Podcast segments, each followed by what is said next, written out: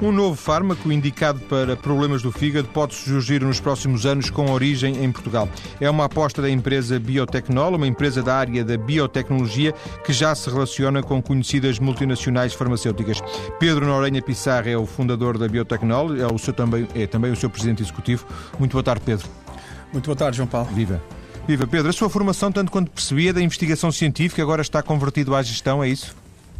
É sem dúvida. O meu background é essencialmente científico.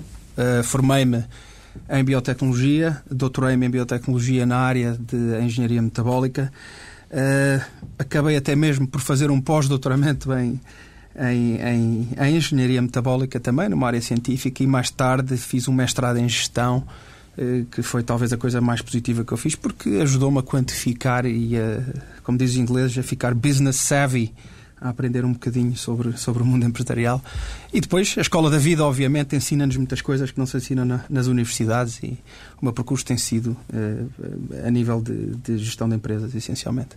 Mas quando faz essa formação em gestão, já, já, já estava na Biotecnol? Já, sim, senhora. Foi no, foi no ano 2000, uh, eh, tinha acabado de formar a Biotecnol, quando fiz um programa de, de pós-graduação de 12 meses em gestão, uh, oferecido pela Universidade de Austin, no Texas, e pelo Instituto Superior Técnico. Eh, de alguma, alguma vez pensou que, ou pensa, ou pensou que, que os anos que passou a estudar biotecnologia foram um tempo perdido, porque afinal agora o Pedro é sobretudo um gestor? Não, de maneira nenhuma, antes pelo contrário. Uh, sabia uh, que eu nunca seria uma grande espingarda como cientista, digamos, apesar de ter tido um background científico muito alargado, ter estudado em Londres, estudei no MIT, nos Estados Unidos, estudei na Dinamarca, sempre tive uma grande curiosidade, mas ao mesmo tempo, eh, esse contacto que eu tive com, com N pessoas eh, muito, muito, muito científicas, obviamente obrigou-me a refletir um bocado sobre o meu percurso. Ou iria ser como, melhor que eles, e para isso eu teria que, que estudar talvez o dobro e dedicar-me o dobro ou o triplo do que essa gente se dedicava, ou ia para uma área mais intermédia. O que eu ganhei da vertente científica foi a capacidade de entendimento da ciência, do desenvolvimento e orientar tudo isso para uma, uh, para uma vertente de exploração da ciência e tecnologia. Que, aliás, deixe que me lhe diga, eu acho, uh, correndo aqui o risco de me chamarem o mercenário da ciência, como já me chamaram várias vezes, uh, acho que a ciência tem que chegar ao mercado, não é? Porque senão é inútil. acho que tudo isto tem que ser útil para, para o ser tem humano. Tem que ter é? aplicabilidade, é isso? Tem, Obviamente. tem que ser prática nesse, nesse aspecto, Obviamente. de uh, beneficiar as pessoas certo, diretamente. Certo, certo. Exatamente. Até, claro que uh, aqueles uh, investigadores ou cientistas mais, da, mais da, da, da, ciência fundamental, não é? Acharão um pouco. Uh, pouco recomendável essa, essa afirmação, mas provavelmente outros compreenderão. Muito bem, isso, isso é verdade, mas também há, eu sei que há espaço para todos. E, aliás, eh, também, justiça seja dita, ehm, as grandes evoluções e os grandes desenvolvimentos eh, em termos de medicamentos, em termos de fármacos, eu posso lhe citar alguns, eh, são originados por excelência científica, excelência académica e, obviamente, essa excelência académica essa ciência fundamental é um pilar para que pessoas como nós possamos desenvolver fármacos inovadores para, uh, para as pessoas necessitadas dos mesmos. É? Pedro, quando, quando criou, quando uh, ajudou a trazer à luz a, a, a biotecnol, um, ehm, já, já era numa perspectiva de que, de que não queria ser não queria ser uh, cientista ou quando, quando, está na, quando está na origem da biotecnol ainda, ainda era para vestir a bata e, e mexer no, no microscópio? Sabe, curiosamente, eu nunca vestia bata nem mexi no microscópio. Desde... Era, uma, era uma imagem tão feliz que eu acabei de fazer. Não, nunca. Uh, como eu lhe disse, uh, eu fiz o trabalho, obviamente formei-me em ciências e obviamente tive uma formação laboratorial. Nunca fui grande espingarda na micropipeta, digo-lhe também. Não tinha jeito nenhum, tremia, pá, não tenho jeito nenhum nas mãos. Uh, e então, curiosamente, na universidade eu tinha um acordo com o meu parceiro de de, de, trabalhos laboratoriais em que ele fazia o trabalho experimental e eu escrevia, uh, elaborava, fazia os cálculos e fazia os, escrevia os relatórios. Isso mais tarde no meu doutoramento tornou-se verdade, eh, cada vez mais, e acabei por me doutorar em modelização matemática de processos biológicos. E, e a partir daí, uh, pura e simplesmente, o que eu fiz foi análise matemática de de processos solares, processos metabólicos, e tive uma grande formação matemática para o fazer, que no fundo, olha, são como opções reais em cálculo de opções financeiras, exatamente a mesma coisa. Sabia, nessa altura, que mais cedo ou mais tarde eu iria ter uma visão mais utilitária da ciência e tecnologia. Desde muito cedo saberia que queria fazer qualquer coisa que não estar no laboratório a pipetar e, a desenvolver experiências, porque também digo-lhe, não era assim nenhuma espingarda uh, a fazer isso. Fa, fa, cria a Biotecnol com uma equipa pequena, imagino, uh, com, com ambição ou com ambição, ambição também reduzida? Nós criamos a Biotecnol em, em, A Biotecnol teve dois estados, 98 a 2000, onde por e simplesmente andávamos à procura do nosso espaço. Um, como eu costumava dizer, éramos uma lança em África, nessa altura, Uh, e repare que em 98 estarmos a falar com o discurso de inovação e de empreendedorismo e de capital de risco, que era totalmente inexistente, não é? Inexistente, era uma coisa inexistente. E nessa altura estes, estes tipos são loucos. Eu vou-lhe contar uma particularidade interessante que era quando nós começámos a Biotecnol, e o nosso projeto já era ambicioso, eu vou-lhe falar um bocadinho sobre ele também, uh, não tínhamos CAI, Código de Atividade Económica. Não tínhamos Código de Atividade Económica. Para se inscrever, era nos outros? não, éramos, mas os senhores, desculpe lá, eu lembro-me de ir ao IAPME na altura para abrir a empresa e, e olha, o que é que eu faço? Mas diga-me, mas os senhores não, não têm CAI. O seu CAI não se enquadra, uh, por exemplo, olha, em pedidos de apoio ao PEDIP na altura. Não, não tínhamos CAI. O nosso CAI não era enquadrável nos programas de incentivos e não não, não havia, mas o, que é que fazem? Genes, uh, investigação, mas isso não, não é? Enfim. Na altura éramos uma, totalmente uma lança em África. Nós nascemos uh, pelo desafio de uma empresa portuguesa uh, que nos perguntou o seguinte: olha, vão cair de patente N medicamentos biológicos, que têm um volume de mercado extremamente alto. Vocês são capazes de clonar esses genes e fazer esses medicamentos? Foi esse o desafio que nos puseram. E nós, assim, começámos a biotecnologia em 2000 vocacionados para a área farmacêutica para trabalhar com um grupo nacional que, infelizmente, mais tarde eh, esse projeto não se materializou porque eles não tinham a capacidade de desenvolvimento e também não tinham a capacidade eh, e a abrangência para entrarem nesta área, porque era essencialmente uma empresa química. E foi assim que nasceu a Biotecnol, não é? Sim. Pedro, quer explicar-nos quando disse uh, cair de patente vários, vários medicamentos ou várias moléculas, não sei. Uh, quer explicar-nos o que é isso? Muito bem. Uh, a inovação uh, tem um princípio, um meio e um fim. Uma pessoa, quando investiga, desenvolve uma ideia que se materializa num produto que poderá atacar, sei lá, olha, poderá poderá ser direcionado eh, para um receptor dentro do nosso organismo que vai eh, provocar um mecanismo eh, que terá um efeito biológico e, obviamente, terá um efeito no combate a uma doença. antigamente, nós sabíamos que havia esteroides, aquilo que nós tomamos para a asma, aqueles corticosteroides das bombas que ainda hoje se toma, não é? Sim. Isso foi uma revolução na indústria farmacêutica e o princípio ativo desses esteroides é um princípio ativo que é feito de uma composição de matéria, portanto, aquilo é físico. Tem não sei quantas moléculas de carbono, de, de, de, de hidrogênio, é, tem uma fórmula química. Essa composição de matéria é patenteável. E uh, o mundo uh, acordou, de acordo com, com, a Convenção de Paris, que uh, haveria 20 anos de proteção eh, sobre uma nova, uma, nova, uma nova ideia.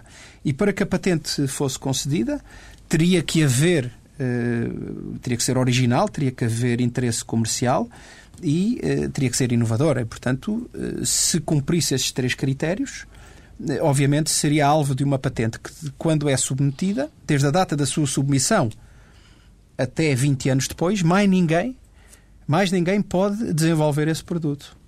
Ao fim de 20 anos, essa patente cai no domínio público e outras empresas podem copiar o princípio ativo e replicar. Isso aí chama-se um genérico, que é aquilo que se fala hoje em dia, não é?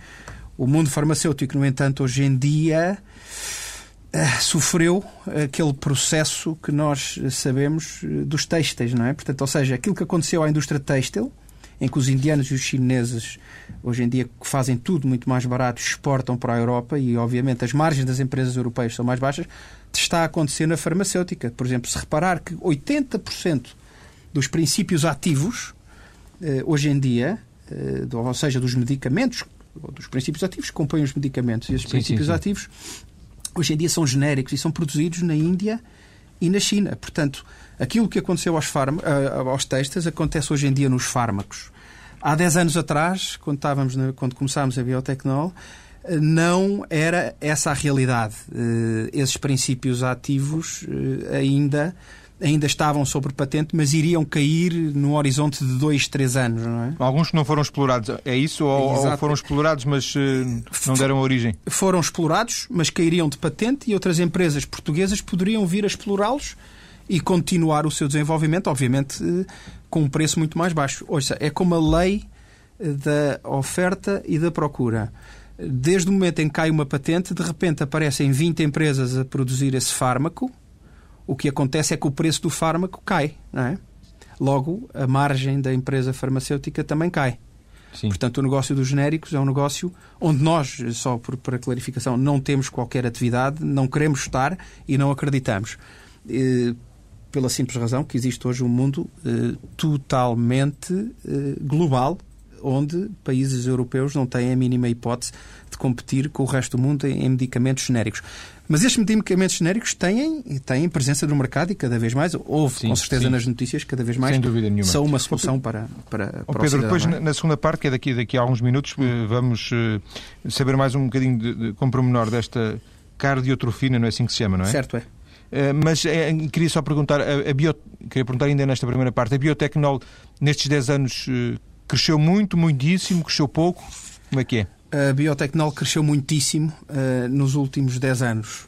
Eh, no- mas, essencialmente, o crescimento da empresa dá-se, curiosamente, nos últimos 3 anos. Nos 3 anos, desde 2007, 2008 até 2010. Foi onde nós acertámos os tiros todos e foi onde nós, eh, lá em 2008, nós iniciámos um plano de internacionalização que hoje deu os seus frutos. E se nós olharmos para aquilo que nós crescemos em termos de recursos humanos, em termos de emprego científico, por exemplo, eh, nós hoje em dia eh, somos a empresa que talvez emprega mais doutorados, mestrados e licenciados para a estrutura da biotecnol em si. Em termos de resultados financeiros, eh, a nossa operação hoje tem um EBITDA positivo tanto na África do Sul, nos Estados Unidos e em Portugal. É um benchmark muito interessante. Um cínico diria que, que o dinheiro às vezes é o único benchmark do sucesso. Poderá não ser o indicado, mas é o único que temos. E eu vejo que nós, claramente, aí eh, fizemos, como dizem os ingleses, ticked the box. Portanto, eh, conseguimos. Em termos de credibilidade e em termos de, de reconhecimento internacional, eh, é claro que hoje em dia somos uma empresa com reconhecimento e credibilidade internacional muito vinculada, não é? É isso é-nos reconhecido, não só em termos nacionais, o pioneirismo eh, do no setor da biotecnologia farmacêutica, mas também o impacto que o mesmo tem, não é? Que dá um enfoque positivo às coisas boas que se fazem em Portugal, também para a inovação em Portugal e, sobretudo, para a biotecnologia no país. Eu acho que temos todos a ganhar, não só a biotecnologia, mas também o país. Ó Pedro, a Biotecnol é uma empresa portuguesa. Eh, eh, quando, quando vocês operam no mercado global, quando vão aos Estados Unidos, eh, as pessoas sabem que é uma empresa portuguesa ou, a nacionalidade é irrelevante? Sabem que, que somos uma empresa portuguesa, que somos uma empresa portuguesa, e eu, para meu pesar, muitas vezes, às vezes isso é conotado nas, nas conversas iniciais com um certo, um certo, certo subdesenvolvimento, não é? Porque Portugal não tem uma tradição neste setor e Portugal não tem uma tradição nos setores da inovação, ao contrário do que é pregoado eh, pelos, eh, pelo nosso governo, por exemplo. Sim, porque uma tradição não se faz em 10 anos também. Uma tradição significa muito mais do que isso, não é? Portanto, mesmo que seja verdade que nos últimos anos se fez, para se falar em tradição é, seria muito difícil. Obviamente, não é um processo que, que em 10 anos aconteça. Mas deixe-me que lhe diga que, estando neste setor há mais de 10 anos, também lhe digo que, comparando o que eu via em 2000 e comparando o que via hoje, é indubitável, e não há qualquer margem para dúvidas, que hoje em dia o país está diferente, está melhor, e algum do esforço que tem sido feito nos últimos 10 anos hoje é visível. E, portanto, nem tudo é mau. Agora, Os outros, se calhar, já vão a sprintar. Nós temos que começar Pronto, a correr. Nós começamos, começamos muito mais tarde. É. Pedro, depois das notícias que são daqui a pouco, vamos eh, então à cardiotrofina eh, perceber qual é a origem, para que é que serve, como é que vocês estão a trabalhar esse produto. Até já.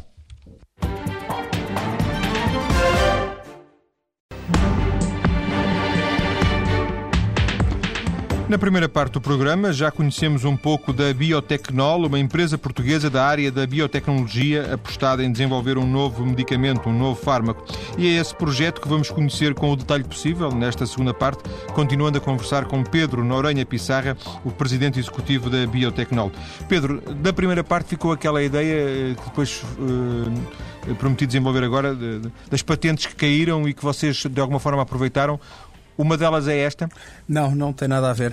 Uh, essas patentes que caíram foi uma área dos chamados biogenéricos ou biosimilares que nós apostámos entre o ano 2000 e o ano 2002 e que eventualmente largámos porque não víamos uh, que uma pequena empresa portuguesa tivesse qualquer tipo uh, de sucesso no mundo totalmente global apostando em o que eu costumo chamar pastilhas elásticas, ou seja, medicamentos genéricos. E a experiência tem-nos ensinado que qualquer empresa de genéricos, vejamos uma Teva israelita, está uh, em todos os segmentos da cadeia de valor, que vai desde a inovação, ou vai desde os genéricos, antes disso, até à inovação e ao desenvolvimento de novas drogas. E, portanto, nós no ano 2000, e só apenas um parêntese, nós não temos só uh, a cardiotrofina em desenvolvimento, nós temos uma pipeline, uma carteira de produtos na área da oncologia muito alargada em desenvolvimento. Portanto, a cardiotrofina não é a única. Sim. É talvez o projeto mais mediático e mais perto do mercado estará.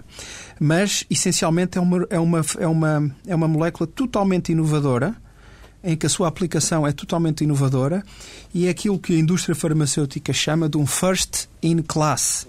Portanto, será uma, eh, uma molécula pioneira que terá os seus benefícios únicos para os pacientes, não é? E posso elaborar um bocadinho sobre isso. Sim. É, já, já lhe vou perguntar esses, esses benefícios, nomeadamente aquilo que, que, foi comprovado até agora, mas uhum. qual é, como é que aparece, ah, não sei, se quisesse um certo fascínio perceber ah, como é que os cientistas descobrem uma, uma molécula nova, quer dizer, onde, qual Muito é a bem. origem desta cardiotrofina? Uh, voltamos então àquilo que me perguntou sobre a ciência fundamental e que, a meu ver, é a base de todos os projetos de sucesso. É aqui onde começa tudo, não é? Este é um trabalho que não é nosso, na Biotecnol. É um trabalho eh, que é eh, essencialmente da Universidade de Navarra, em Espanha, em Pamplona. E a cardiotrofina é uma molécula, e agora só duas frases técnicas, é uma molécula da família de uma interleucina chamada interleucina 6, que são moléculas que sinalizam receptores complexos via uma subunidade chamada GP130, que tem efeitos regeneradores. Portanto, esta molécula regenera tecidos onde, quando ela está em contacto com os mesmos. No caso do fígado, obviamente, quando esta molécula é, é, está em contacto com o fígado, reconhece os receptores que o fígado tem, este chamado GP130, e tem efeitos eh, hepatoprotetores e hepatoregeneradores notáveis. E, portanto, como sabemos todos, cada vez mais, isto é uma realidade, o nosso fígado, eh, devido talvez ao mundo moderno, ao excesso de consumo de medicamentos, de álcool, etc., hoje em dia, hoje em dia é altamente insultado, chamado é o termo técnico, portanto, está sempre a ser atacado. E eh, o que é engraçado é que o fígado, eh, a nossa isca, como eu lhe costumo chamar, é, é, tem uma capacidade regeneradora, mas às vezes é, está tão danificado que não é que é impossível, os seus, os seus, próprios mecanismos não se regeneram. Então, o que aconteceu foi que o trabalho que foi efetuado no centro CIMA de Navarra é, ao longo de três anos demonstrou que a sua aplicação e patologia tinha resultados muito promissores em certo tipo de doenças, não é? E aqui vimos um medicamento que foi inicialmente investigado na universidade e que duas empresas, eh, a Digna Biotech eh, espanhola e a Biotecnol, fizeram um consórcio e com sucesso fizeram aquilo que está muito na berra e que se fala muito, que é relação universidade-empresa, transferência de tecnologia da universidade para a empresa. Eh, é claro que isso foi feito e foi feito com muito sucesso. Ou seja, a Universidade de Navarra fez, fez os, deu os primeiros passos, mas depois não poderia, pelas suas próprias características, uh, desenvolver o, o, o, essa molécula a partir daí. Portanto, foram vocês que tomaram conta do processo. Correto. Isso é aquilo que se chama inovação. Ou seja, o nosso papel é o chamado papel de inovação. Eles fizeram o seu papel, que é o papel de investigação, as duas empresas fizeram o papel de inovação. Ou seja, pegaram na molécula e transpuseram, hoje está muito na moda chamar medicina translacional, fizeram a tradução da investigação e dos seus mecanismos para a, para, para, para, para a droga em si, não é? Começaram a fazer isso quando? Começámos a fazer isto em 2007. Aliás, isto é um processo interessante que eu, que eu explico-lhe e vejo e mostro-lhe talvez como é que o entendimento da cadeia de valor nestes processos uh, origina as drogas no mercado, que são é, é, cerca há um estudo engraçado publicado por Tufts que mostra que 80% das drogas que estão no mercado, um bocadinho mais até, uh, sofre este caminho, ou seja, há transferência de tecnologia entre a universidade e a empresa depois há o apoio das instituições que geralmente são estatais, não só ao empreendedorismo, à captação de investimento e à internacionalização, e depois há o papel do capital de risco para financiar o projeto. E esse foi o caminho que nós fizemos. Quando da visita do nosso Presidente da República, o professor Cavaco Silva, à Espanha, em 2007, eh, onde eu tive o privilégio e a honra de o acompanhar eh, nessa comitiva, eh, reuni-me com uma série de empresas numa iniciativa promovida pela COTEC, eh, que está presente em Portugal, em Espanha e em Itália. E aí tivemos as primeiras, eh, as primeiras conversas, tanto com o CIMAC como com a Digna Biotech. E aí eh, decidimos formar um consórcio. Formámos esse consórcio, mas faltava-nos o financiamento. Tentámos arranjar o financiamento em Portugal, aliás, para um projeto ibérico, um projeto com uma certa envergadura que envolvia todos os players que vinham de universidades portuguesas, universidades espanholas, hospitais portugueses e hospitais espanhóis. Uh, haveria também uh, fundos de capital de risco espanhóis e o governo espanhol envolvido. Uh, e foi por aí que nós enverdámos. nós, em cerca de seis meses, captámos no mercado espanhol cerca de 9,2 milhões de euros que nos permitiram pegar na cardiotrofina que saiu da Universidade eh, de Navarra. E desenvolvê-la dentro do âmbito do consórcio, onde as duas empresas que, que, que formavam o consórcio tinham dois papéis muito claros. Eh, nós tínhamos a capacidade e a reputação e a credibilidade no desenvolvimento do fármaco e nas fases iniciais clínicas, e a Digna, obviamente, é uma empresa com uma grande experiência em termos de ensaios clínicos mais, eh, mais, mais tardios, já lhe vou falar um bocadinho sobre isso, mas também sobre a componente regulamentar, não é? Falar com as autoridades, eh, nomeadamente eh, a Agência do Medicamento Europeia, de modo a que tivéssemos autorização para não só fazer os ensaios pré-clínicos em ratos e em, em, e em coelhos e em, e em porcos, mas depois também eh, começar os ensaios clínicos em humanos.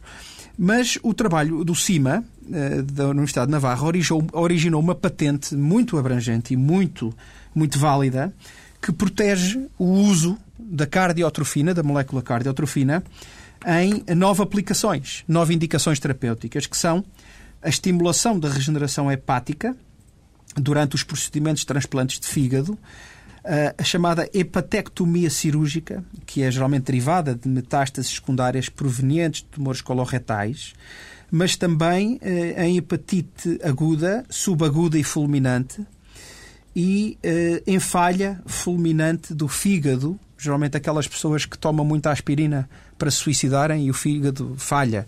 E nós mostramos que, obviamente, protegendo o fígado, os, os doentes, eh, os doentes conseguem sobreviver a esse insulto hepático. E assim nasceu um projeto que, eh, depois de ser financiado, depois em Espanha de... só? Diga? Em Espanha só? Uh, foi. Uh, foi assim que nasceu. Enfim, uh, o desenvolvimento também passou por Portugal, mas foi financiado essencialmente pelos espanhóis e pela Biotecnol com o pouco dinheiro que nós tínhamos e pela Digna também com o pouco dinheiro que nós tínhamos e por fundos de capital de risco espanhóis e também por, pelo governo espanhol e pelo governo de Navarra, portanto, pelos dois governos. Governo mas Central, tentaram também, imagino, financiamentos estatais portugueses. Tentámos, mas é um assunto complexo. Do Sim. fazer em Portugal, enfim, não, não, nunca percebi porque é que um projeto ibérico desta envergadura nunca foi apoiado, mas isso haverá com certeza as suas razões para, para que não tenha sido. Se calhar não é estratégico para o país mas não me cabe a mim julgar, isso caberá às pessoas que não, que não quiseram financiar este Sim. projeto, que, enfim, que enfim, são livres de o fazer. A Pedro, nós faz... é indiferente, não é? Portanto, Sim. prosseguimos no nosso desenvolvimento. Eh, indiferente não será, até, até por uma questão de, de, de, de desse contributo financeiro, mas, mas não foi isso que, que, que deixou abater o projeto. Não, é claro que não. Aquilo que nós temos como política é que nós nunca vamos perder uma oportunidade. Porque se nós a perdermos a oportunidade, alguém a vai agarrar, não é? e, Pedro, portanto, faz, que em, em, que, em, que, estado eh, se encontra o projeto nesta altura? O projeto hoje, eh, este medicamento está a ser hoje testado em voluntários, em pessoas voluntárias que ainda não sofrem de doenças, da doença em si, e estamos a testar a segurança do, do, do medicamento. Isso numa vertente. Estamos a fazer outro tipo de estudos já em doentes, numa égide de uma, de uma provisão americana que, uh, que ajuda, uh, que, enfim, que permite que este, que este medicamento seja testado em pessoas doentes. Uh, os primeiros protocolos estão a ser elaborados e eu penso que este ano, não, este ano não, já estamos em dezembro, mas para o ano 2011 vamos testar isto já em doentes, em transplantes de fígados, mas também em transplantes renais, onde curiosamente vimos uma observação interessante e uma eficácia tremenda. E este projeto, hoje em dia, uh, sofre, já agora, isto é extremamente interessante. Uh, uma empresa como a Biotecnol não pode fazer os 10 anos de desenvolvimento. Nem é esse o seu propósito. Assim como a Digna Biotech espanhola também não é esse o seu propósito. Nós vivemos em ciclos de desenvolvimento de 4 anos. Fazemos ensaios pré-clínicos, que são ensaios em que nós testamos em cobaias animais, essencialmente. Fazemos aquilo que a Agência do Medicamento Europeia eh, nos manda fazer. Eh, portanto, nós não inventamos nada, seguimos protocolos.